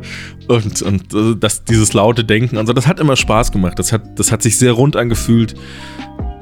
Ich bin der einzige Punkt, ich weiß, das, ist jetzt ist eigentlich egal fürs Spiel und, und das ist einfach nur so ein, so ein persönlicher Punkt, äh, wo ich so ein bisschen zum Meckern, ich mecker gar nicht, nee, hat nichts zum Meckern zu tun. Das ist mehr so ein, da mache ich mir so ein bisschen, ich weiß nicht, wie ich es einordnen soll, so muss ich es eher sagen. Das ist dieses ganze Thema, wie mächtig dieser Cal Kestis ist, der äh, eben Protagonist, den man dann auch spielt im Spiel, der hat, man hat ja jetzt einen Trailer schon gesehen und das sieht einfach aus wie bei Darth Vader teilweise, wie der da die Bodenplatten um sich herum schmeißt und alles und was der da alles mit, seiner, mit seinen Machtkräften anstellen kann. Da ist dann immer so, ich meine, klar, einerseits ist ein Videospiel, natürlich ist es cool, sowas da zu machen, aber, aber wo passt der dann rein? So, warum habe ich von dem dann in den Filmen noch nichts gehört, wenn der so ein krasser Jedi ist? Gab es viele Jedi, die so krass sind? Erwartet uns da vielleicht noch so viel mehr in den nächsten Jahren im Star Wars-Universum mit so ultra krassen Jedis? So, ich hätte ja Bock, ne? Also auf so, auf so heftige Machtkämpfe, so Super Saiyajins einfach bei, bei Star Wars einfach anschreien.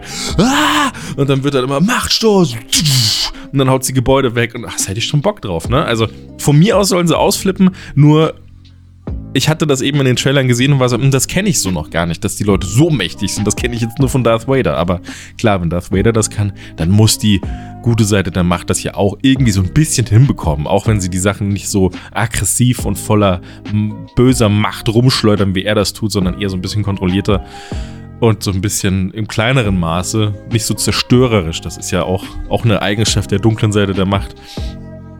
Und äh, das, da bin ich sehr gespannt drauf, ob das ein bisschen too much sein wird oder ob das genau das Richtige sein wird. Ich glaube eher, dass es genau das Richtige sein wird, weil sie bei Fallen Order eigentlich auch nur richtige Entscheidungen getroffen haben und mir das auch von vorne bis hinten Spaß gemacht hat, ohne dass ich wirklich viel zu meckern hatte. Mir fällt jetzt beispielsweise, wenn ich zurückdenke, auch nur ein einziges Beispiel an, wo ich zu meckern hatte und das war der Kampf gegen diese Sister, diese Second Sister oder sowas. Nee, das war nicht die Second Sister.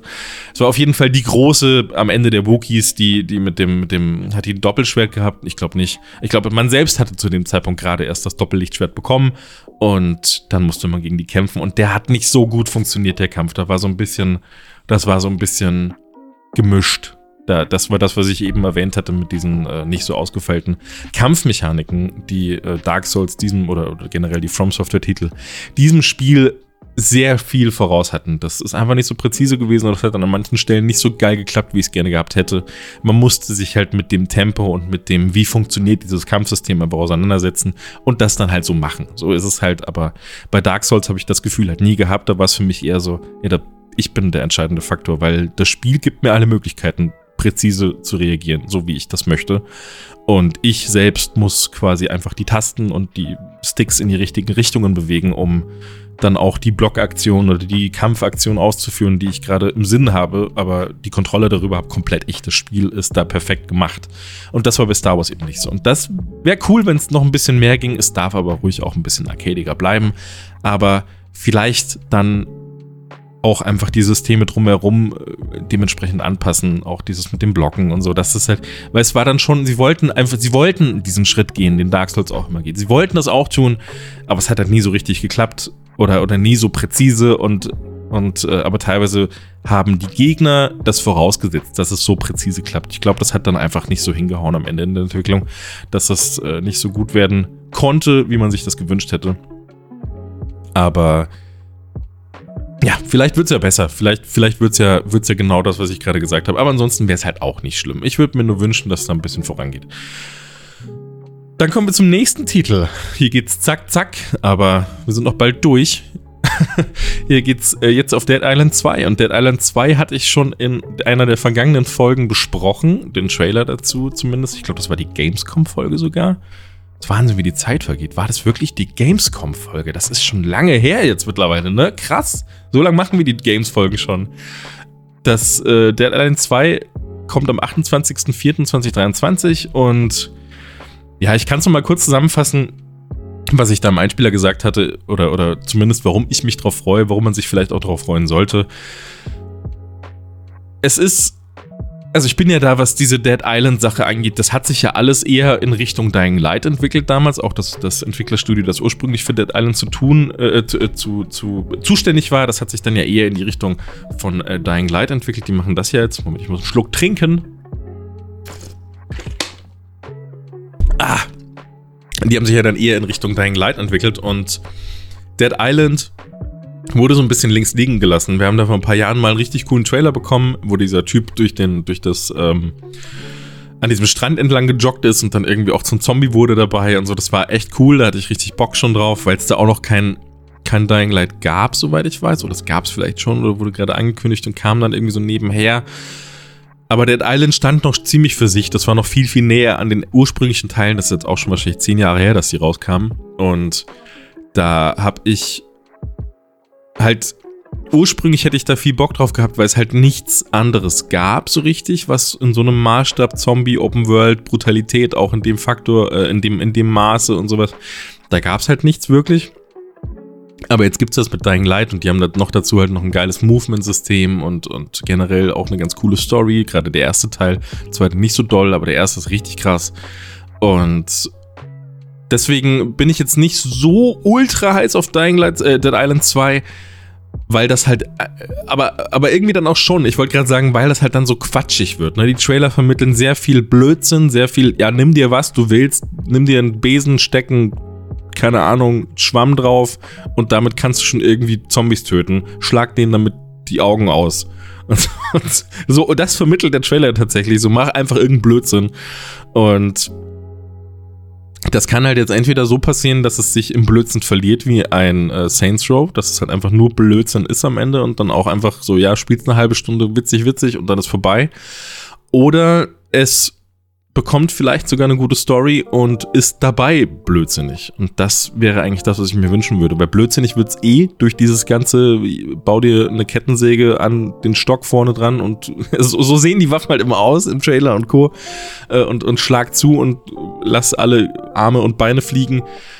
Aber ich hätte dazu schon gern irgendwie eine Story, die mich durch das Spiel zieht, die dann nicht einfach nur so bei, wie bei Dead Island, da war es bei Dead Island 1, da waren es ja wirklich auch teilweise nur so Besorgungsmissionen und so.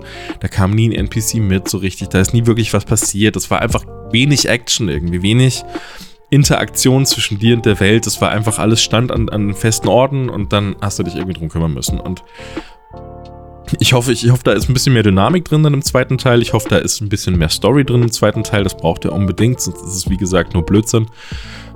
Mit Zombies, was ja für mich erstmal schon mal ein gutes Ding ist. Aber ich brauche da schon auch ein bisschen mehr. So, ich will, ich will da, ich will Blödsinn mit guter Story. Das wünsche ich mir von Dead Island 2. Und jeder, der auf Zombies steht, auf Open World und auf bisschen Bock hat, Blödsinn zu machen, wie Saints Row und GTA und Co. Nur mit Zombies. Ich glaube, der kann da auch mal reinschauen. Und Da freue ich mich drauf. Viel mehr kann ich dazu auch gar nicht sagen. Das ist einer der, eines der Top 10 Games für mich, die ich dieses Jahr erwarte. Aber das, das war schon eher so ein bisschen. Ja, setze ich da nicht lieber was anderes auf die Liste? Weiß ich nicht. Hm. Naja, aber ist Zombies und ist Dead Island. Ich mochte das früher. Ich pack's mal drauf. Dann kommen wir zum letzten Titel dieser Top 10 Liste. Das wäre nämlich Final Fantasy 16. Ich selbst bin gar kein großer Final Fantasy Fan, finde die Welt aber immer sehr interessant, finde die Spiele immer sehr interessant, habe einfach noch nie so richtig den Zugang dazu gefunden. Ich konnte nie so richtig rein. Ich habe zu kurzem sehr, sehr viele Stunden in äh, Final Fantasy XIV online gesteckt, da ja auch ein bisschen die Story gespielt und so. Das macht mir schon immer alles sehr viel Spaß. Ich weiß, ist jetzt ein ganz anderer Titel, hat damit wenig zu tun, auch gameplay-technisch. Ich habe mir damals auch Final Fantasy XV genau angeschaut, habe da relativ viel reingespielt, weil das ja dann doch auch viel neu gemacht hat und auch super aussah und so, weil das musste man einfach mal kurz anspielen. Da hatte ich natürlich Bock drauf, das am PC dann auch zu machen. Und das ist im Prinzip schon irgendwie alles mein Ding das hat sich dann irgendwie äh, nur, nur, ja, ich, ich kam mit dieser Bromance-Sache nicht so klar. Ich kam damit nicht so klar, dass die die ganze Zeit äh, mit ihren top gegelten Haaren und allem möglichen dann äh, zusammen am Lagerfeuer saßen und sich dann irgendwie zusammen was gegrillt haben und dann über Teenager-Geschichten erzählt. Das war immer komisch, weil das halt so Typen in ihren 30ern sind gefühlt oder äh, Mitte 20 und dann verhalten die sich wie so 15-Jährige, wie so eine K-Pop-Band und das fand ich irgendwie komisch. Ich weiß auch nicht. Ich habe nichts gegen K-Pop-Bands, aber ich fand das Setting und die Ernsthaftigkeit der Story, die dann drumherum gesteckt hat, irgendwie alles so ein bisschen das war so unpassend es hat schon auch irgendwie gepasst dann wieder und es gehört zu Final Fantasy so ein bisschen.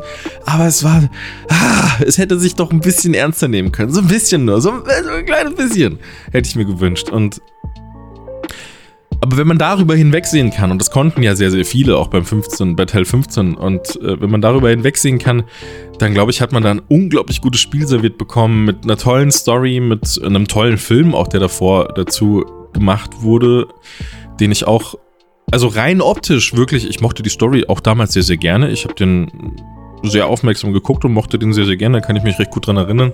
Also kann man, kann man auch mal reinschauen, aber rein optisch fand ich den dann auch super krass. Also der war, der war richtig, richtig schön gemacht und hat mir äh, auch sehr viel Bock dann auf das Spiel gemacht. Und ich glaube, das war dann auch der Punkt, an dem ich mir das damals gekauft habe, nachdem ich den gesehen habe. Und ja, ich liebe halt dieses ganze, diese ganze Lore drumherum. Ich liebe diese ganze Welt, die da aufgebaut wird. Ich liebe das eigentlich alles, aber so richtig Einstieg konnte ich nicht finden. Und ich hoffe, dass ich das vielleicht zum Teil 16 jetzt kann. Das, das ist so ein bisschen meine Hoffnung und warum ich das Ganze in diese Liste aufgenommen habe. Aber nicht nur deswegen ist es natürlich auch einfach ein Monsterspiel, auf das unglaublich viele Leute warten. Final Fantasy 16, ich meine, Final Fantasy, wer kennt's nicht? Das kennt doch jeder und jeder und, und gefühlt jeder Dritte hat da auch Bock drauf. Und das soll im Frühling 23 kommen. Da gibt's auch noch kein genaues Datum aber ich wollte es unbedingt mal erwähnt haben, denn ich würde es gern spielen. Ich würde gern Spaß damit haben, so wie ich es mit vielen anderen Titeln auch gerne würde, weil ich den, ich, ich sehe andere Leute, wie sie Bock, wie sie, wie sie da eine gute Zeit mit solchen Dingern haben und ich weiß auch ganz genau warum und es gibt auch Punkte daran, die mich da auch so total ansprechen, aber irgendwie, so richtig gepackt hat es mich halt nicht, aber ich will es. Ich will, pack mich, Final Fantasy 16. Nimm mich. Nimm mich an den Eiern und zieh mich ins Spiel und sag, ja, spiel das. Du findest das gut. Und dann würde ich sagen, danke Final Fantasy 16, dass ich dich spielen durfte und dass ich dich gut finden darf. Denn das würde ich mir wünschen für den Frühling 23. Und das war's auch schon mit der Top 10 Games Liste fürs Jahr 2023. Ich habe jetzt nur noch ein paar Honorable Mentions und ich muss auch erklären, warum. Gerade bei Atomic Heart, da wird mir Chris auf die Schnauze hauen, warum der nicht in der Top 10 ist. Das werde ich aber gleich erklären, weil es ja auch, ich habe ja am Anfang schon gesagt, ich habe sie ein bisschen persönlich gemacht, die Top 10. Ich habe so ein bisschen, ein bisschen äh, meine persönlichen Präferenzen da quasi mit reingenommen und der erste Honorable Mention ist Fire Emblem Engage. Ich bin kein Fire Emblem-Fan. Ich liebe aber das Prinzip dahinter. Ich finde das geil, dass man, also wenn mir das Spaß machen würde, glaube ich, hätte ich unglaublich viel Bock auf diese ganze Reihe. Und ich glaube, äh, dass das ist auch ein Titel. Chris Schulz hat ja schon gesagt, dass er da richtig viel Bock drauf hat. Und ich wünsche euch allen viel Spaß. Jeder, der mit euch, jeder, der Fire Emblem mag von euch, äh, soll da bitte reinschauen und sich das unbedingt mal geben. Ich glaube, das ist ja auch schon draußen, ne? Das kam schon raus. Ich wollte es einfach nur in die Liste für 23 mit reinnehmen. Äh, technisch soll es sehr gut sein. Ich habe mir das äh, Technik-Review von Digital Foundry angeschaut und die haben das äh, sehr gelobt. Das sah auch sehr, sehr schön aus für einen Switch-Titel. Also wer da zumindest mal Interesse dran hat an so einem, an so einem rundenbasierten strategischen Kampfspiel mit Story und Co., der sollte sich das irgendwie mal anschauen und ein bisschen reinfahren. Denn ist ein sauber technisches, sehr sauberes Spiel und ein sehr äh, rundes Spiel auch. Ich glaube, da kann man nicht viel falsch machen. Wenn man mit dem Spiel grundsätzlich was anfangen kann, dann, dann macht man mit dem Teil nichts falsch. Dann wollte ich erwähnen, am 27.01. quasi heute ab Aufnahmedatum, sieben Tage noch, da kommt das Remake von Dead Space 1. Und, tja, was soll man dazu sagen, ne? Wird geil, glaube ich. also ich habe Dead Space 1 damals wir hatten es ja auch erwähnt, wir hatten den Trailer auch schon hier im Schnack. Aber ich habe Dead Space 1 damals sehr, sehr gerne gespielt. Das war halt so dieses Obergruselspiel, ne? Das war für alle so, boah, das ist das Krasseste. Da haben wir am meisten Schiss. Da können wir nicht mehr schlafen dann nachts. Und dadurch hatte das irgendwie so eine Faszination ausgelöst, die mich auch natürlich gepackt hat als alten Horrorfan. Alt, alt bin ich noch nicht, aber ich, hab, äh, ich bin Horrorfan. Und deswegen freue ich mich da sehr drauf und werde mir das auch wird mir das auch reinziehen. Auch richtig Bock. Hier wieder OLED-Monitor. Yes, das wird nice. Dann als nächstes, und ich hatte es gerade eben schon erwähnt, Atomic Heart hätte ich auch bei den Honorable Mentions, weil das tatsächlich einfach. Ich habe es nur nicht auf den Top 10 Games, weil es für mich nicht aussieht wie ein Spiel, und das hat Chris auch schon ganz oft erwähnt, äh, Christian Gürnt, ich hab's, es sieht für mich einfach nicht aus wie ein Spiel, das dann wirklich so sein wird. Das ist mir alles so ein bisschen zu viel Tamtam -Tam drumherum. Und ich weiß nicht genau, was uns da erwartet. Da bin ich einfach noch sehr vorsichtig. Ich habe jetzt wirklich nur Safe Calls außer Dead Island 2 mit auf diese Liste genommen, äh, auf meinen Top 10, die wirklich alle gut werden, die alle sicher gut werden. Da gibt es eigentlich kaum Zweifel dran. Und Atomic Heart habe ich eben genau aus diesem Grund nicht mit draufgenommen, weil ich da nicht sicher bin, was uns erwartet. Es kommt auch schon am 21.02. Sieht aus wie eine Mischung aus Bioshock und Fallout. Für mich ein bisschen doof, weil ich mit Bioshock in der Vergangenheit nie so richtig viel anfangen konnte. Ich mochte die, die Struktur von Bioshock nie so richtig gerne. Ich mochte Infinite sehr gerne, das habe ich auch durchgespielt, aber eins und zwei habe ich nur reingeschaut, jeweils immer so zwei, drei Stunden. Das, da konnte ich nicht viel mit anfangen, weil ich immer das Gefühl hatte, dass wenn ja, da ist, man muss sich das so vorstellen. Das Level, wir haben Schlauchlevel bei, bei Bioshock. Das ist nicht schlimm, aber ich sag mal, das ist jetzt mal so 150 Meter lang. Und wenn du möchtest, und so hat sich das angefühlt, so konnte ich es auch spielen, konnte ich einfach von Meter 0 bis auf Meter 150 einfach durchlaufen und alles ignorieren, was auf dem Weg passiert ist. Die Welt hat nicht dazu eingeladen, mich zumindest nicht dazu eingeladen, mich damit allem auseinanderzusetzen, was da drin passiert, weil die Gegner mir gar nichts gegeben haben. Die waren halt einfach nur da. Die waren einfach da, ja, die schieße tot und Ende. Aber die haben emotional kaum was mit mir gemacht. Klar, Big Daddy und Co., das ist schon alles cool und ikonisch. Und äh, das sind ja dann auch so die Horrorelemente, wo man da ein bisschen gejagt wird und, und äh, da nicht so viele Chancen hat und keine Ahnung. Das ist dann schon cool und klar hinterlässt das, hinterlässt das viel Ikonisches.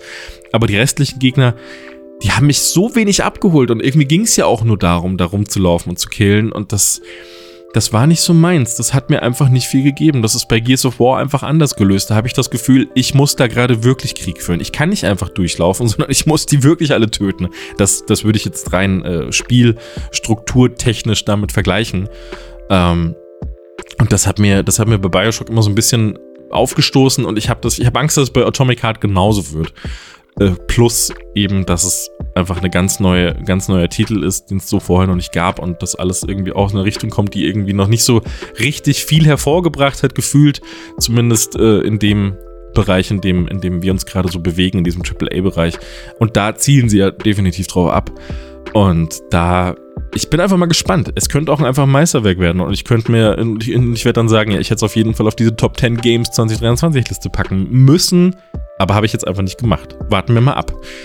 Als nächster Honorable Mention ist Horizon Call of the Mountain, das VR-Spiel, das zeitgleich mit der PSVR 2 am 22.02.2023 erscheint.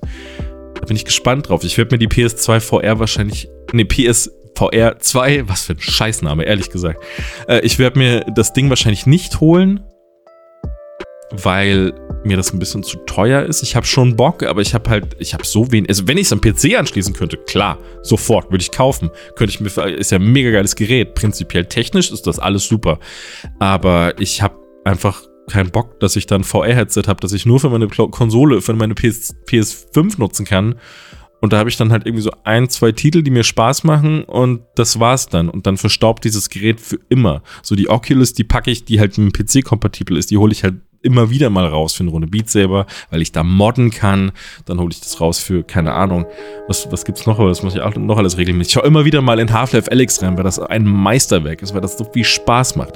Und Half-Life Alyx ist auch ein guter, guter Stichpunkt, denn das ist für mich das Level, das, an dem sich alle VR-Spiele zu messen haben. Das ist leider so. Also ich meine, das ist ein sehr hohes Level, aber daran hat man sich zu messen. Gerade wenn man als Horizon-Marke äh, Horizon Call of the Mountain macht und sagt, das wird ein volles VR-Spiel und nur dafür entwickelt, dann muss man sich an Half-Life Alyx messen. Und ich bezweifle, ehrlich gesagt, und es würde mich sehr überraschen, wenn sie es trotzdem hinbekommen, aber ich bezweifle, dass sie das in dieser Qualität hinbekommen. Weil Half-Life Alyx ist ein absolutes Meisterwerk. Das bläst dir dein scheiß Hirn raus, wenn du das spielst und merkst, wie krass das alles funktioniert, wie gut die Story ist, wie toll die Physik da drin ist, wie du Sachen zwischen deinen Händen hin und her schmeißen kannst, wie du alles anpacken kannst, wie jedes Detail in der Umwelt auf dich reagiert, wie alles einfach miteinander. Es ist einfach eine Welt, die sich für einen Spieler in VR total authentisch anfühlt. Und das ist total wichtig, finde ich. Nicht nur, dass ich sagen kann, ja, äh, guck mal, ich, das macht jetzt Spaß, hier mit den Schwertern zu schlagen oder, so, oder es macht Spaß, mit dem Bogen zu schießen, sondern nein, alles in dieser Welt. Ich setze das VR-Headset auf und ich bin da drin. Ich fühle mich da aufgehoben. Ich konzentriere mich nicht nur auf zwei, drei Gameplay-Mechaniken, sondern diese ganze Immersion, die durch VR entsteht, die wird da auch komplett ausgenutzt und ich werde und ich bin komplett zu Hause da drin. Und das hat Half-Life Alex, geschafft, inklusive geiler Story und geilem Gameplay und allem drum und dran. Die haben wirklich überall 10 von 10 geschafft. Und daran hat sich Horizon Call of the Mountain einfach zu messen als äh, großes Gegenargument von Sony für ihre Konsole. Und da bin ich sehr gespannt drauf, ob die das auch nur im Ansatz erreichen können. Wie gesagt, ich zweifle dran, weil das das, das ist äh, nicht, nicht, weil ich es ihnen nicht zutraue, prinzipiell, das, das muss ich vielleicht dazu sagen, sondern weil ich denke, dass. Nee, weil, weil sich einfach kein VR-Spiel in der Vergangenheit auch in einem Ansatz versucht hat, in diese Half-Life Alyx-Richtung zu pressen oder da auch irgendwie ansatzweise dasselbe zu erreichen. Das war bisher einfach nicht möglich. Die haben da einfach dieses Meisterwerk rausgehauen und damit war VR erstmal vorbei. Damit haben sie erstmal gesagt: So, Jungs, jetzt habt ihr zehn Jahre, jetzt macht mal nach versucht das mal zu erreichen. Und deswegen, ich, ich kann mir einfach noch nicht vorstellen, dass die auch so weit sind, weil das zu krass war. Das ist zu krass, das dauert noch. Aber ich bin gespannt, ich lasse mich überraschen. Wenn es zu gut wird, bitte, dann hole ich mir die VR vielleicht auch oder ich leise mir. Das glaube ich so ein Ding, das wäre mal für so ein Mediamarkt-Leihsystem. Das wäre mal so ein Thema, weil da kann man sich ja auch mal eine PS5 leihen oder sowas. Da kann man sich sicher auch mal eine PSVR 2 leihen. Und dann einmal das Horizon durchspielen und dann wieder zurückgeben, weil sonst gibt es eh nicht wirklich was, was, ist, was, wofür sich das lohnen würde. Und naja, gut, wenn ihr noch nie Beat Saber und Co. gespielt habt, ich meine, gibt es schon so ein paar Titel, die schon Spaß machen werden und mit denen ihr viel tun könnt. Aber ja, es ist halt. Es ist halt immer noch eine sehr eingeschränkte Bibliothek und ähm, lasse. Ich würde ich würd erst mal ein halbes Jahr die Finger davon lassen, wäre ich jetzt ein sehr unentschlossener Käufer, habe aber irgendwie Bock drauf, dann würde ich erst, würde ich glaube ich erstmal ein halbes bis dreiviertel Jahr die Finger davon lassen und gucken, was Sony noch so macht mit der PSVR 2, weil die PSVR 1, die kam ja auch nur raus und dann war Schluss. Dann gab es zwei, drei Monate irgendwie coole Spiele und ein bisschen Lärm drumherum oder, oder ein halbes Jahr. Und das war's dann einfach. Und seitdem liegt das Ding rum. Und also nicht bei mir, aber bei allen anderen. Und bei der PSVR 2 könnte es einfach genauso laufen. Und deswegen erstmal vorsichtig sein, erstmal abwarten, ein bisschen beobachten, was noch so angekündigt wird und was damit so gemacht wird. Und dann wahrscheinlich mal reincashen, wenn sich lohnt oder halt auch nicht. Oder ihr sagt, ist mir scheißegal, ich hol's mir dann trotzdem für das eine Spiel oder für die drei, vier anderen Sachen, die man da noch mitmachen kann. Gibt ja ein paar coole Titel, aber das wirkliche Must-Have-Game ist meiner Meinung nach einfach Half-Life Alyx und das gibt's leider nur am PC. Das geht leider nirgendwo anders. Aber das ist der absolute Maßstab im Bereich VR. Also mit großem Abstand. Die nächste Honorable Mention, jetzt haben wir nur noch drei. ist auch eine längere Liste eigentlich, oder eine genauso lange Liste wie die Top 10. Das ist äh, Sons of the Forest. Sons of the Forest. Äh, ich mochte The Forest damals sehr gerne. Ich mag generell Survival-Spiele sehr, sehr gerne und das wird ja eher so ein bisschen storylastiger und auch ein bisschen erweitert. Da habe ich einfach Bock drauf. Das will ich mir anschauen, da habe ich Bock drauf. Ende. Kommt am 23.02.2023, also ist auch sehr bald soweit, in einem Monat. Und das wird spaßig, denke ich, weil ich diese Prämisse immer sehr gerne mochte mit den krassen Alien-Urmenschen, die dann da irgendwo in diesem Wald rumlaufen und man sich davor verstecken muss, eine Basis bauen muss und so weiter und so fort. Das mochte ich immer ganz gerne. Als nächstes erwähne ich für alle, die darauf stehen, ich tue es nämlich nicht, Kerbal Space Program 2. Das ist nämlich im Early Access ab dem 24.02.2023. Ich weiß noch, dass ich das damals 2019 auf der Gamescom sehen durfte. Da dachte ich irgendwie, ja, das kommt ja wahrscheinlich auch bald raus, aber hat anscheinend jetzt noch ein bisschen gedauert. 2019 ist schon Ticken her. Ähm, und jetzt geht es trotzdem erstmal in den Early Access. Also das ist schon, ist glaube ich ein massives Projekt einfach, deswegen dauert das so lang. Äh, wer das nicht kennt, kann ich, dem kann ich es auch nur so ungefähr beschreiben, weil ich es auch nicht ganz verstehe, weil ich ein bisschen dumm bin. Nee, das ist einfach so simulationsmäßig. Das, das, ist, das spricht mir nicht an, deswegen beschäftige ich mich damit kaum. Aber für viele Leute ist das ein, ist das ein unglaublich tolles Tool, um sich da, um sich da auszuleben, was äh, Raumfahrtkram und Co. angeht. Du kannst da quasi, es geht, glaube ich, im Prinzip darum, dass du die Raumschiffe baust, äh, die aber auch auf relativ ja, die, die, die sind alle an eine seriale Physik gebunden. Das bedeutet, du musst dann auch die, die Antriebsdüsen richtig anordnen, das Ding richtig bauen, damit das auch vielleicht bis zum Mond kommt oder so oder bis zu einer gewissen Entfernung dann eben fliegen kann. Und dann glaube ich, wenn man auf dem Mond ist, bin ich mir nicht ganz sicher, glaube ich, kann man da auch eine Basis bauen, um von da aus noch weiterzukommen. Ähm, aber wie gesagt, alles sehr, sehr simulationslastig. Ich kann es jetzt auch nur so ungefähr beschreiben von dem, was ich gesehen habe. Und äh, ist halt viel Trial and Error und äh, immer wieder gucken, komme ich jetzt weiter mit dem Raumschiff, komme ich nicht weiter und, und äh, dann wieder modifizieren, bisschen anders bauen. Und was ich gehört habe und gesehen habe, kann das unglaublich kompliziert werden und unglaublich frustrierend auch sein, wenn man da einfach nicht mit der richtigen Strategie rangeht an die einzelnen Dinge. Aber ich glaube dann auch umso belohnender, wenn es dann eben doch mal klappt. Und für alle, die sagen, ja, ey, Raumschiff bauen, alles halbwegs realistisch, aber doch ein bisschen quatschig mit diesen, mit diesen äh, äh, grünen Figuren, die du dann da immer um dich herum hast und so weiter, die du dann da ins All schießt, ähm, sollten auf jeden Fall mal reinschauen, weil das, glaube ich, ist ein richtiges Herzensprojekt, das Ding. Und ähm, könnte sich lohnen. 24.02.2023 im Early Access. Und als letzten Titel habe ich Wolong. Wolong. Ich wollte den Witz nicht machen. Ich habe es mir vor der Aufnahme noch, noch gesagt. Mach diesen Witz nicht. Es ist nicht gut, diesen Witz zu machen. Ich mache ihn trotzdem. Ich Idiot. Ich unsensibler Penner. Äh, wo. Ich weiß nicht, wie man anders sagt. Wolong Fallen Dynasty ist von Team Ninja und äh, die haben unter anderem Nio und Ninja Guide gemacht. Das kommt am 3.3.2022 und ist wieder Souls-like in komplett asozial und krass und ich konnte Nio schon nicht spielen, weil das zu heftig war und deswegen werde ich das wahrscheinlich auch nicht spielen können. Aber es sieht crazy gut aus. Wieder ein Samurai-Ding. Äh, bisschen und alles in diesem, in diesem feudalen Japan. Ich weiß nicht, ob es wirklich feudales Japan ist, aber äh, dieser Stil einfach, den wir jetzt auch schon aus Sekiro und sowas kennen, der wird da eben auch nochmal äh, auch nochmal quasi aufgegriffen oder eben aus Nio. Und ja, jeder, der damit Spaß hat, jeder, der sich davon quälen lassen möchte, wird sich quälen lassen dürfen. Ich glaube, wieder auf, sehr, auf einem sehr hohen Level. Äh, da habe ich jetzt bei der Recherche auch gesehen, dass sich da sehr, sehr, sehr, sehr, sehr, sehr, sehr doll drauf gefreut wird. Und ja, viel Spaß an alle, die äh, Wolong Fallen Dynasty dann spielen werden. Und jetzt sehe ich gerade noch auf meinem zweiten Monitor eine Sache, die ich gerne noch mit reingenommen hätte. Ich habe sie vergessen auf die Liste zu schreiben, weil das nämlich auch in die Honorable Mentions mit rein. Äh, das ist Wild Hearts. Das ist äh, die Ant Ant Antwort von EA auf Monster Hunter. Und auch im feudalen Japan, in einer, in einer Semi-Open World, wahrscheinlich eben wie bei Monster Hunter, dass man da von Open World zu Open World kann, in einzelnen großen Bereichen oder so. Und äh, die Entwickler haben bisher Dynasty Warriors gemacht und Co. Omega Force. Da bin ich einfach gespannt.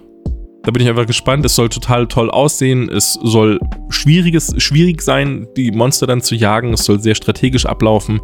Aber ey, bin ich gespannt drauf. Ich hoffe, der Multiplayer funktioniert nun auch gut. Ich hoffe, das sind nicht wieder so Rollen oder so, so Unfälle wie bei Anthem oder Co., sondern äh, mal wieder was richtig krasses, denn Monster jagen, da habe ich Bock drauf. Das, äh, da bin ich eigentlich immer dabei. Und das kommt am 17. Februar für PS5, Xbox und PC. Alle anderen Titel habe ich das jetzt nicht genannt, was für was kommt. Deswegen ähm, googelt doch einfach.